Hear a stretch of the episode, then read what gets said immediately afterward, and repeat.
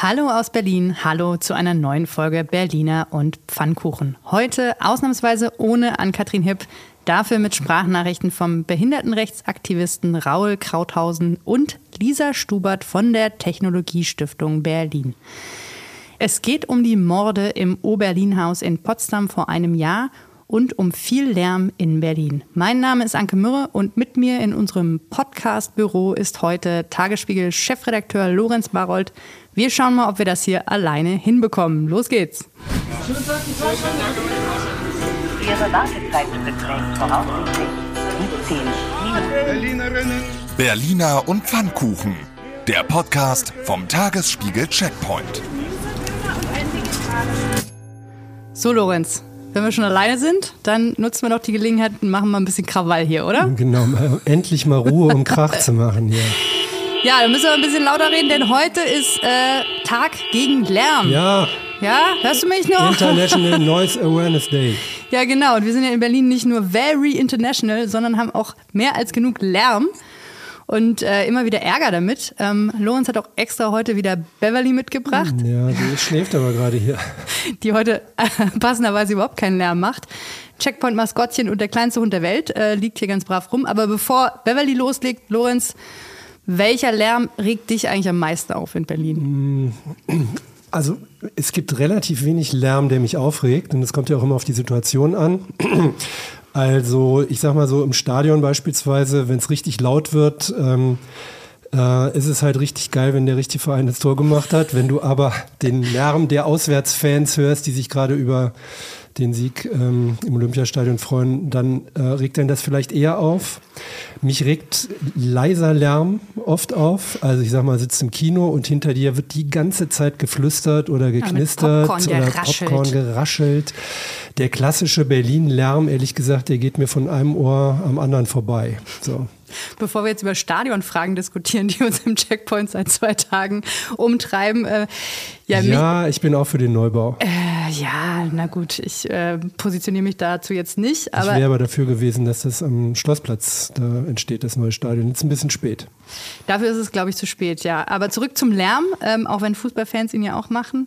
Also mich regt am meisten eigentlich auf, wenn die Leute so in die Innenstadt ziehen und sich dann über Lärm beschweren. Also am besten gestern noch im Club gewesen, morgen daneben ziehen und dann merken, ach, das nervt ja aber im Alltag jetzt. Äh, oder so abends im Café dann eine Minute nach zehn runterbrüllen, Ruhe da unten, weil das ein Wohngebiet ist.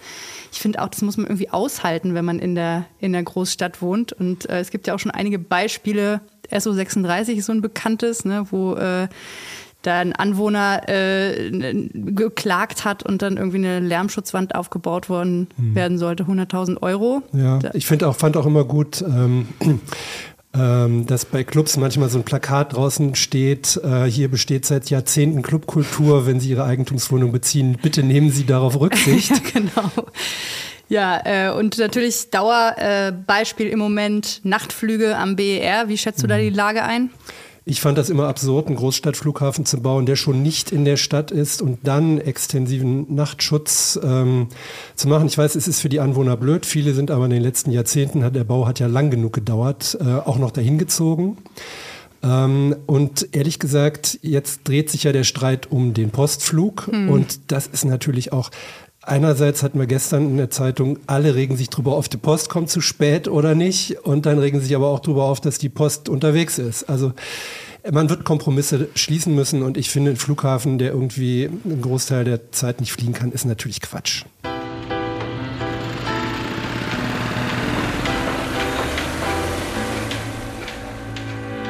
Ja, dass Lärm total subjektiv ist, haben kürzlich auch Wissenschaftlerinnen und Wissenschaftler der Technologiestiftung herausgefunden. Beim Projekt Stadtpuls kann nämlich jeder und jede die Lärmkulisse im Kiez selber aufnehmen. Und einen Test gab es jetzt im Wrangelkiez mit einigermaßen überraschenden Ergebnissen. Wir hören mal rein, was uns die Geoinformatikerin Lisa Stubert dazu zu sagen hat. Also es ist nicht so, dass man nichts weiß über Lärm in Berlin. Es gibt auch offene Verwaltungsdaten dazu, ähm, wo man gerade für große Straßen eben sehen kann, welche besonders lärmbelastet sind. Aber was so diese kleineren Straßen angeht und die kleinräumigen Verhältnisse, in zum Beispiel Kiezen, ähm, da gibt es eben nicht so gute Datengrundlagen und da kann Stadtpuls und selber messen eben helfen. Und genau das haben wir gemacht. Wir haben uns Freunde und Bekannte gesucht, die alle im Wrangelkiez leben und bei denen auf dem Balkon einfach mal Sensoren aufgestellt. Sieben Stück an der Zahl, äh, obwohl man sagen muss, am Ende für die Auswertung sind es nur noch sechs gewesen, weil einer unserer Sensoren, der wurde leider gleich am ersten Tag von der Fensterbank gemobst. Also ein bisschen traurig, aber naja. Und da konnten wir dann eben über eine Woche lang Lärm messen und vergleichen. Und äh, was dabei rauskam, ist, dass es, wie zu erwarten, natürlich Muster gibt, die kann man ganz, ganz eindeutig sehen. Also zum Beispiel Tag-Nacht-Rhythmus oder dass es am Wochenende deutlich lauter ist. Aber es gab auch Dinge, die uns sehr überrascht haben. Zum Beispiel äh, haben wir eine Wohnung im Hinterhof vermessen und da ist wirklich so leise in diesem Hinterhof, dass da selbst Tag und Nacht äh, in unseren Daten gar nicht so eindeutig zu erkennen war. Und das hat uns dann schon sehr überrascht, äh, was für große Unterschiede in der Lärmbelastung dann doch auf so kleinem Raum auftreten können. Ja, Hinterhofwohnungen in Kreuzberg. Ja. Gibt es, glaube ich, einige, die die gerne hätten. Ne? Das wäre mir ja total unheimlich. Nicht nur Hinterhofen, dann ist auch noch ruhig. ja, aber auch schön, dass erstmal die Sensoren geklaut wurden. Ne? Ja, das ist ein typisch Kreuzberg. Ne? Also was willst du erwarten? ja, man muss vielleicht noch dazu sagen, dass das Projekt äh, nur gemessen hat, wie laut es ist, aber nicht, was den Lärm verursacht. Ähm, wir haben ja kürzlich auch gerade für diesen Podcast versucht, so den Sound der Stadt ein, einzufangen. Das war gar nicht so einfach. Ja, also was ist, wie klingt eigentlich Berlin? Äh, man hat da ein paar Ideen, ein paar Ideen im Kopf, aber ähm, ist das dann typisch Berlin oder ist das nicht vielleicht auch ein Krach, der anderswo ist? Ich sage mal, der Rollkoffer, der klassische, der ist natürlich mit Berlin konnotiert, aber anderen Lärm gibt es ja auch anderswo. Aber hören wir doch noch mal ein bisschen. Das war Beverly, der hat sich geschüttelt. Klassisches Berlin-Geräusch. Aber es ist nicht nur eine Frage des Gefühls, denn Lärm macht auch tatsächlich krank. Wir haben zum Beispiel heute im Tagesspiegel ein Interview mit dem Lärmforscher Michael Jecker-Küppers und der sagt, Hauptstraßen Berliner, und zwar nicht nur die äh, Hauptstraße in Schöneberg, sondern generell Hauptstraßen werden irgendwann zu äh, Herz-Kreislauf-Krankheiten neigen, ähm, die auch auf die Effekte von Dauerlärm zurück zu führen sind. Hm, das Leben ist lebensgefährlich. Das ist eine alte Weisheit. Und ähm, natürlich kann man aus Land ziehen nach Brandenburg, aber da ist halt die Wahrscheinlichkeit höher, dass man vom Trecker überfahren wird. Und ähm, da ist vielleicht die alternative Lärm in Berlin doch schöner, oder? Und da gibt es den Fluglärm wieder und die Störche. Die Störche. Klapperschlangen. Nee. Jedenfalls äh, sind nach den früheren Berechnungen des Senats äh, etwas mehr als 300.000 Menschen in Berlin tatsächlich von Lärmbelastung betroffen. Und mehr als ein Drittel dieser Personen sind auch in der Nacht ähm, mehr als 65, 65 Dezibel, Dezibel ausgesetzt. Das ist ja. ungefähr die Lautstärke meines Schnarchens wahrscheinlich. Ach, das ist das Problem. Da wache ich manchmal von auf, ja. Naja, es soll jedenfalls bald neue Messungen geben. Da werden wir dann auch äh, berichten, ob Berlin lauter oder leiser geworden ist. Jo, wir haben auch Lesermails bekommen zu dem Thema. Eine Lärmstory aus Berlin ähm, von unserem Leser Anton Tines. Der schreibt, dass er zwischen den Stationen Hallisches Tor und Cottbusser Tor wohnt und seit zwei Jahren kaum zu ertragendem Lärm ausgesetzt ist. Er sagt, vor zwei Jahren muss bei Bauarbeiten irgendetwas an der Strecke verändert worden sein, denn seitdem fährt die U-Bahn mit lautem Quietschen und Rattern durch seine Wohnung, wie er sagt. Ah, na, ja. also. Es ist nun mal so, ähm, in der Stadt mit Verkehr soll sich auch nicht so anstellen. In der Dennewitzstraße am Gleis Dreieckpark, ähm, da fährt ja die berühmte U-Bahn tatsächlich mitten durchs Haus. Ja. Und, und da wohnen auch äh, Leute. Da wohnen auch Leute drin. Man gewöhnt sich einfach dran. Irgendwann hört man es einfach nicht mehr. Ja, aber trotzdem werden wir natürlich äh, der Sache nachgehen, ob sich da was verändert hat oder ob Herr Tines nur schlechter schläft als früher. Tinnitus. ich würde sagen, äh, bis dahin spielen wir erstmal eine Runde Ping-Pong, oder? Machen wir das.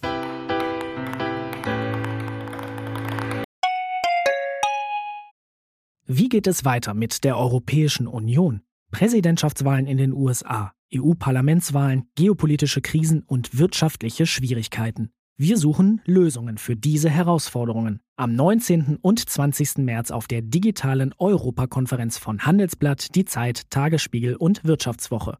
Über die Zukunft Europas sprechen wir mit Bundeskanzler Olaf Scholz, Wirtschaftsminister Robert Habeck und vielen mehr. Kostenlose Anmeldung unter europe20xx.de. Passend dazu haben wir heute die Nachricht, dass der Raum der Stille im Nordflügel des Brandenburger Tors momentan wegen Bauarbeiten geschlossen ist. Wiedereröffnung unklar. Zum nächsten Tag der Stille oder des Lärms. Der Berliner Senat sieht die Kultur nach wie vor durch die Pandemie bedroht und hat deswegen die Hilfsgelder für Kultur- und Medienbetriebe nochmal verlängert. Jetzt bis Ende Juni, dann soll aber wirklich Schluss sein, hoffentlich dann auch mit Corona. Tja, noch nicht ganz, denn weniger einig war sich der Senat bei der Frage, ob die Isolationszeit nach einer Corona-Infektion auf fünf Tage statt momentan sieben verkürzt werden soll. Die Entscheidung wurde nochmal vertagt. Und zwar um exakt sieben Tage. Linke Aktivisten verklagen die Berliner Polizei vor dem Verwaltungsgericht. Die Polizei, so heißt es, sei bei einer Anti-AfD-Demo 2021 unverhältnismäßig hart gegen Versammlungsteilnehmer vorgegangen. Die Polizei hat sich dazu bislang noch nicht geäußert. Unverhältnismäßig hart angegangen wurde auch das Rennpferd Royen am Sonntag. Äh, mitten im Rennen auf der Trabrennbahn Mariendorf kollidierte das Pferd mit einer Taube. Oder wie es der Sprecher der Rennbahn ausdrückte. Beim Stichwort Taube wird Beverly wieder wach. Oder wie es der Sprecher der Rennbahn ausdrückte, die Taube hat nach der ersten Kurve wie ein Adler zum Beutezug angesetzt. Für die Favoritin Royen war der Wettkampf beendet. 100.000, nee, 10.000 Euro Preisgeld futsch. Dem Pferd gehe es gut, heißt es. Äh, wie es der Taube geht, weiß man nicht. Wie es den Obdachlosen geht, will der Verband für sozial-kulturelle Arbeit herausfinden. Im Sommer soll mal wieder gezählt werden. Bei der sogenannten Nacht der Solidarität im Jahr 2020 haben 2600 freiwillige obdachlose Menschen gesucht. Allerdings wurden dabei nur knapp 2000 Menschen gezählt. Hilfsorganisationen und der gesunde Menschenverstand gehen aber von weit mehr aus. Anmelden kann man sich unter zeitdersolidarität.de. Gesucht wird auch einiges an Bastelkram, nämlich aufgepasst. 162.600 Bögen Aquarellpapier, 8.625 Stück Zeichenkohle, 9,7 Liter Tusche und 2650 Zeichenfedern suchte das Landesverwaltungsamt. Und nein, diese Materialien sind nicht für die Berliner Behörden gedacht zur Bewältigung des Alltags, sondern als Künstler- und Bastelbedarf für Schulen und Kitas. Wie du dir alle diese Zahlen merken konntest, finde ich total bemerkenswert. 40 Jahre nach der Eröffnung bekommt der U-Bahnhof in der Spandauer Altstadt einen Aufzug. Baubeginn ist im Dezember 2022. Fertig werden soll er Ende 2024, wenn das denn mal klappt. Und damit sind wir schon beim nächsten Thema, denn Aufzüge sind für viele Menschen mit Behinderung ein großes Problem in dieser Stadt. Und wir haben heute berichtet, dass die Stadt Potsdam nicht mal weiß, wie viele Aufzüge es eigentlich gibt im öffentlichen Nahverkehr. Und in Berlin gibt es dafür die, zumindest die Broken Lift ähm, App, mit der man das nachgucken kann. Lorenz, du schaust da ja quasi täglich drauf für unseren Newsletter Checkpoint. Äh, seit Jahren immer wieder. Hast du aktuelle Zahlen? Jawohl, aktuelle Zahlen, kaputte, defekte, nicht funktionierende Aufzüge im ÖPNV in Berlin sind gerade 35, aber das ist ja auch nur ein Teil des Problems, die Defekten. Das größere Problem sind eigentlich die, die es noch gar nicht gibt. Eigentlich hätte Berlin längst und spätestens bis in diesem Jahr alle Bahnhöfe ähm, barrierefrei ausstatten müssen. Wir sind so bei nicht mal 80 Prozent inzwischen. Ähm, jetzt ist das Ziel 2024, das zu erreichen. Äh, es ist schon ähm, eigentlich theoretisch unmöglich und praktisch erst recht. Mhm. Ja, der Vollständigkeit halber wollen wir auch nochmal darauf hinweisen an der Stelle, dass das natürlich nicht nur für Menschen mit Behinderung ein Dauerthema ist, sondern auch für Eltern mit Kinderwagen oder für ältere Menschen mit Rollatoren oder Einkaufswagen und so weiter. Also das betrifft wirklich viele Menschen, wenn sie versuchen, ohne Auto durch diese Stadt zu kommen. Und für Menschen mit Behinderung ist es aber natürlich ein wichtiger Baustein, der ein eigenständiges, äh, selbstbestimmtes Leben in der Stadt ähm, erst möglich macht. Ähm, und da ähm, wollen wir auch noch mal heute hingucken auf einen Fall, der vor einem Jahr ähm, ähm, eigentlich die ganze Republik erschüttert hat. Da hat nämlich in der Behinderteneinrichtung ähm, O-Berlin-Haus in Potsdam die Pflegerin Ines R. Ähm, während ihrer Arbeit in der Einrichtung vier Menschen getötet und eine weitere Person schwer verletzt. Die Pflegerin wurde zu 15 Jahren Haft verurteilt. Ähm, sie wurde allerdings als psychisch krank eingestuft und in einer psychiatrischen Klinik untergebracht. Und ähm, wir haben zu diesem Fall mal den Behindertenrechtsaktivisten Raoul Krauthausen gefragt, der sich seit ähm, sehr, sehr langer Zeit damit beschäftigt hat. Die Bilanz, die wir nach circa einem Jahr ziehen, ist ganz klar, dass wir Menschen mit Behinderung bis heute viel zu wenig an der Aufklärung und auch an der Bekämpfung von Gewalttaten in Wohneinrichtungen für behinderte Menschen beteiligen. Es darf nicht sein, dass ausschließlich nicht behinderte Menschen die Berichterstattung machen und in den Berichterstattungen überhaupt interviewt werden. Es darf nicht sein, dass Menschen mit Behinderung gar nicht angehört werden. Es darf nicht sein, dass die Opfer von Gewalt namentlich nicht genannt werden. Es darf nicht sein, dass ausschließlich nicht behinderte Menschen überhaupt die Kontrolle von Wohneinrichtungen machen. Ich meine hier in dem Fall zum Beispiel die Heimaufsicht. Ein Tag vorher war sie im Oberlin-Haus und hat angeblich alles für unproblematisch gefunden. In den Gerichtsverhandlungen zum Fall Potsdam ist aber klar geworden, dass seit Jahren Missstände in dieser Einrichtung vorliegen. Und es wird bis heute ein Deckmantel des Schweigens darüber gelegt. Warum wird Aktivistinnen wie uns der Mund verboten, von Herrn Fichtmüller beispielsweise, wo er sagt, es wäre jetzt nicht die Zeit für Aufklärung, sondern die Zeit der Trauer? Ja, zur Einordnung, äh, Matthias Fichtemüller ist der Vorstand des O-Berlin-Hauses, der bis heute sinngemäß sagt, das war ein schrecklicher Einzelfall. Ähm, es wurde zwar eine Expertenkommission eingesetzt und äh, versucht, diese Vorfälle aufzuarbeiten, aber es ist immer sehr allgemein gehalten, ähm, Probleme der Pflege insgesamt und sehr wenig Konkretes, was die Situation vor Ort betrifft. In dem Prozess gegen die Pflegerin hatten ja ähm, ehemalige Mitarbeiter, Mitarbeiterinnen als Zeugen ausgesagt und teilweise wirklich Erschreckendes, Erschütterndes ähm, auch da zur Kenntnis gegeben über die Arbeitsbedingungen, aber auch äh, was das Verhalten der Leiterin und äh, ihren Führungsstil äh, betrifft. Äh, erst danach habe dann ähm, das Oberlin-Haus reagiert und die Leiterin freigestellt, äh, die dagegen übrigens natürlich geklagt hat.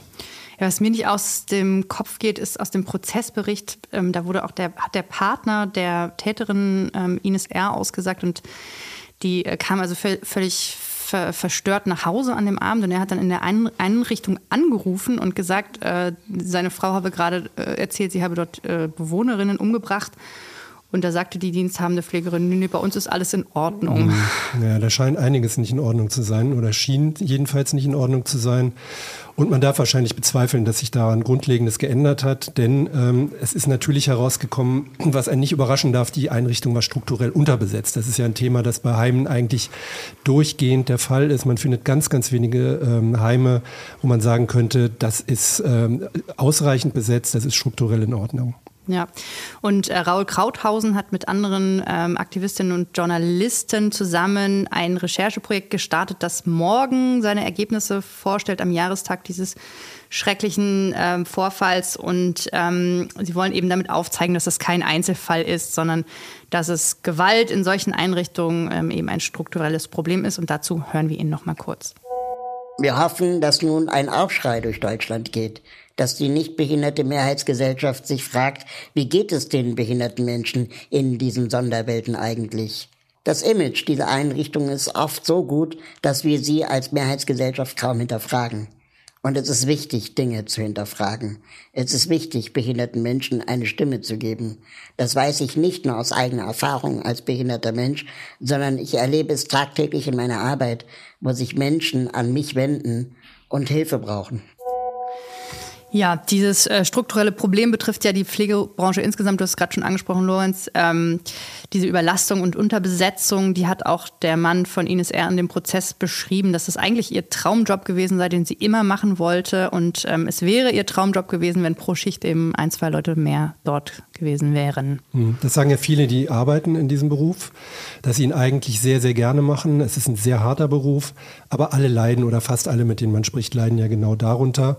Ähm, aber die eigentlich Leidtragenden sind natürlich die Machtlosen in diesem Fall. Das sind eben die Pflegebedürftigen, ähm, ob in einer Behinderteneinrichtung oder in einer normalen Pflegeunterkunft, wie wir sie halt kennen. Es gibt ja auch prominente Fälle, über die wir vor kurzem diskutiert haben, also beispielsweise Inge Deutschkron, wo es also Vorwürfe gab, äh, dass sie nicht angemessen gepflegt wurde. Fast jeder kennt es auch aus der mhm. eigenen Familie. Ich kenne es beispielsweise auch von meinem Vater. Auch da ist es zu einem Vorfall gekommen, äh, wo ein Pfleger mal die Nerven verloren hat, ähm, weil er einfach überfordert war. Auch von, in diesem Fall, meinem Vater, der als zu Pflegender eben auch auch das so nicht wollte und sich so machtlos gefühlt hat und dann das bisschen Macht, was er noch hatte, das Verbale, halt ausgelebt hat und der Pfleger irgendwann die Nerven verloren hat. Das ist ein dauerndes Problem und es ist auch interessant, dass also sehr viel darüber gesprochen wird, angekündigt wird. Ähm, beispielsweise die Koalition hat das Thema natürlich auch aufgenommen in ihrem Koalitionsvertrag, ja. aber es ist immer nur sehr allgemein davon die Rede, was man machen werden wird, was man plant, was man vorhat und sehr, sehr wenig Konkretes wird da genannt. Also das ist ein Problem, das sich auch nicht so schnell auflösen wird. Ja, und gerade, ich meine, man kann ja so äh, generell sagen, die Pflege an sich hatte ja in den letzten zwei Jahren so viel Aufmerksamkeit wie eigentlich noch nie. Und man kann vielleicht äh, konstatieren, wenn jetzt nichts passiert ist, dann ist da wenig Hoffnung, oder? Ja, es ist womöglich sogar so, dass dieses, äh, dieses Erschöpfungssyndrom nach den äh, zwei, gut zwei Jahren Corona vielleicht sogar dazu führt, dass dieses Thema schneller wieder aus der Aufmerksamkeit der Menschen verschwindet, weil man eigentlich damit nichts mehr zu tun haben will, nichts mehr von hören will. Und man hört auch von den Aktivistinnen der Branche eigentlich im Moment relativ wenig. Die sind wahrscheinlich einfach so erschöpft, dass sie nicht mehr können. Der Beifall ist verrauscht, aber das Geld ist nicht gekommen. Und vor allen Dingen nicht die bessere Ausstattung. Tja, kein schönes Ende, aber bevor wir gleich völlig erschöpft sind, gehen wir zu unserer Überraschungssprachnachricht.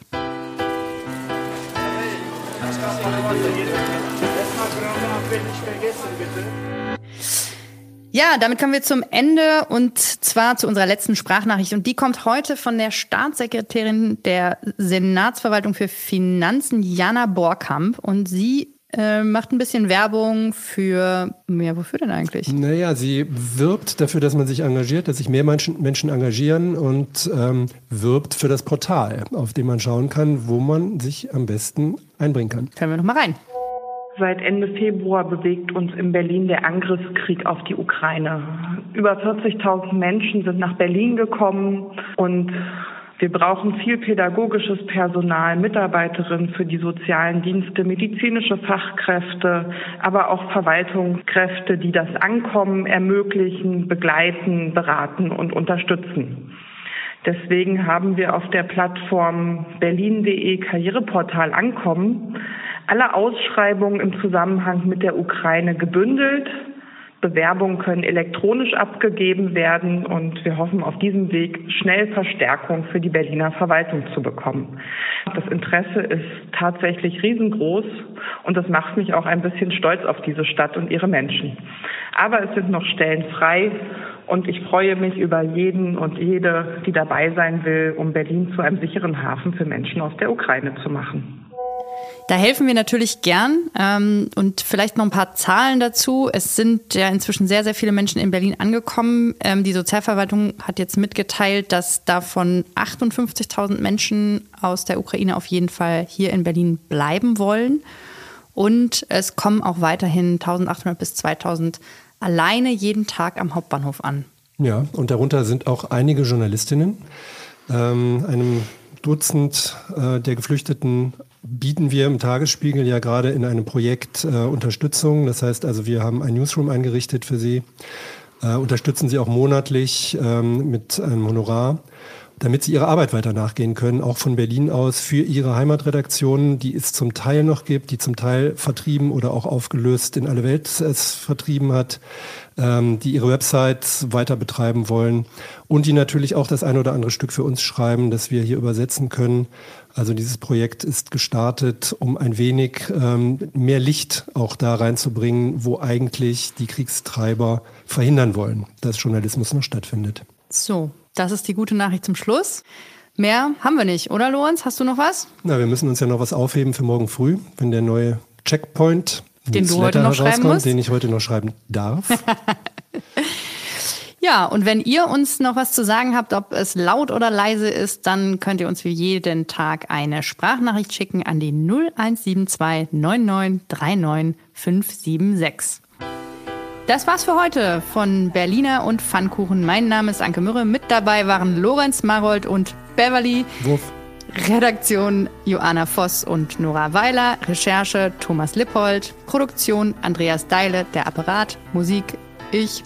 Wir hören uns hier wieder am Freitag. Bis dahin. das ist bescheuert.